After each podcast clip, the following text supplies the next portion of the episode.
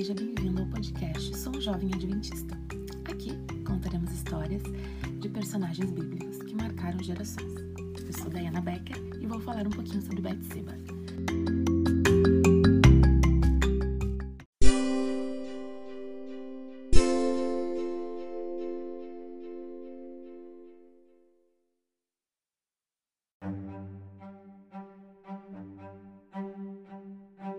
Quando eu tinha 11 anos, na aula de religião, o professor contou uma história.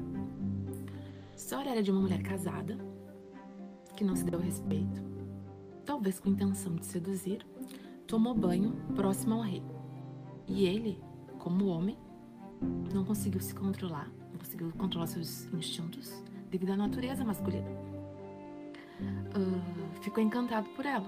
Aí ele chamou ela até o castelo, eles tiveram um caso amoroso. A história segue com gravidez, assassinato, choro e cinzas. E eu fiquei, eu tinha 11 anos na época, né? Eu fiquei pensando, nossa, é, as mulheres precisam se dar o respeito. Mas eu quero convidar vocês a ler a história. A história, ela está em 2 Samuel, capítulo 11, a partir do, do verso número 1. Eu vou ler Samuel 11, de 1 a 4. Decorrido um ano, no tempo em que os reis costumam sair para a guerra, enviou Davi a Joabe e seus servos com ele. E todo Israel que destruíam os filhos de Amon se sitiaram a Rabá. Porém, Davi ficou em Jerusalém. Uma tarde, levantou-se Davi do seu leito e andava passeando no terraço da casa real. Daí viu uma mulher que, se, que estava tomando banho. Era muito formosa Davi mandou perguntar quem era. Disseram-lhe: É Betseba, filha de Eliã e mulher de Urias, o Eteu. Então, enviou Davi mensageiros que a trouxeram. Ela veio e ele se deitou com ela. Tendo-se ela purificado da sua imundícia, voltou para sua casa. Essa é a história. Uh, e aí, lendo a história, percebi que algumas informações me foram negadas, né? Lá naquela época, quando eu tinha 11 anos e meu professor contou a história. Uh, era a época do rei estar na guerra, mas Davi não estava. Isso está escrito no texto bíblico. E eu me pergunto por que, que essa informação foi inserida no texto bíblico. Outro questionamento que eu fiz. Davi viu uma mulher se banhando. Ele estava no terraço. Ah, ele estava numa parte muito alta. O texto não diz que a mulher estava na rua, que a mulher estava no pátio, que a mulher estava em algum lugar exposto de forma exposta. Diz que a mulher estava se banhando e Davi num lugar alto. Tantas possibilidades poderiam existir, né? Inclusive ela tá dentro da sua própria casa. A Bíblia não diz que ela estava em casa, assim como a Bíblia não diz que ela estava no pátio. Diz apenas que Davi estava no terraço quando viu. Davi perguntou quem era a mulher e foi dito para ele, né? Olha, ela é Betseba, falaram quem era o pai e falaram que ela era casada. E aí o que, que Davi fez? Davi mandou buscar a mulher. Qual a relação de poder? Essa é a próxima pergunta. Que, que existia entre Davi e Batseba? É, a relação que existia entre eles de poder era igual? Era igualitária? Bom, depois de refletir sobre essas perguntas que, eu, que o texto me, me trouxe, o que, que eu penso? Betseba não foi convidada, não diz assim. E Davi convidou Betseba para ir ao castelo. Davi convidou Betseba para tomar um café da tarde. Davi convidou Betseba para assistir Netflix. Não, Betseba não foi convidada. A história não é romântica e ela não teve um caso amoroso com o rei. Betseba foi buscada.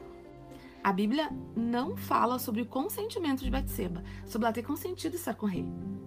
O que poderia nos levar a outra discussão muito séria com relação à violência sexual. Ainda que os púlpitos, vários púlpitos, assim como a sala de aula, né, no meu caso, apresente Betseba como uma mulher sedutora, a Bíblia não coloca ela nessa posição. Não. A Bíblia coloca ela em outra posição. A Bíblia coloca ela como matriarca que aparece na genealogia de Jesus. Vocês já tinham ouvido isso em algum sermão? Alguns vão dizer que sim, mas todas as pessoas podem confirmar que que os púlpitos são fiéis com a história de Betseba a ponto de contar isso? Mateus 1,6 diz assim, ó. Jessé gerou o rei Davi, e o rei Davi é Salomão, da que fora mulher de Urias. Quem foi mulher de Urias? Betseba. Betseba foi esposa de Urias, né? Usar o argumento de que Betseba uh, se expôs e se colocou naquela situação ou mesmo que ela teve a intenção, né, de seduzir o rei, é justificar o ato de Davi, né? E justificar o ato de Davi de que forma? Justi justificar o ato de Davi da mesma forma que hoje as pessoas justificam o estupro dizendo que, mas olha a roupa que a mulher estava, olha o horário que ela saiu pra rua, olha as pessoas com quem ela estava conversando. Betseba era uma mulher que estava tomando banho, foi vista pelo rei, o rei se interessou por ela e mandou chamá-la. E a partir daí, Betseba teve escolha?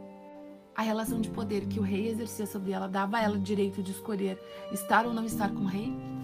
Parece que aquele sistema patriarcal da época de Davi é um sistema patriarcal que segue se perpetuando hoje, né? Onde, ainda que as mulheres não tenham escolha, ainda que as mulheres sejam vítimas, elas são responsabilizadas pelas atitudes dos homens. Eu gostaria que os púlpitos, as salas de aula, uh, contassem as histórias das mulheres bíblicas com, de forma mais fiel, com mais responsabilidade e que colocasse na responsabilidade delas o que foi responsabilidade delas, que colocasse na responsabilidade dos homens o que fosse responsabilidade dos homens. Eu ainda tenho essa esperança.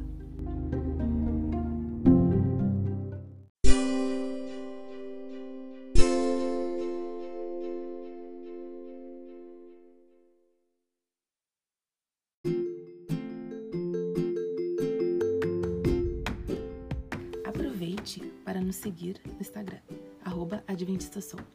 Também convido para nos avaliar em todas as plataformas e compartilhar com seus amigos e suas amigas. Assim crescemos e nos tornamos juntos uma grande família.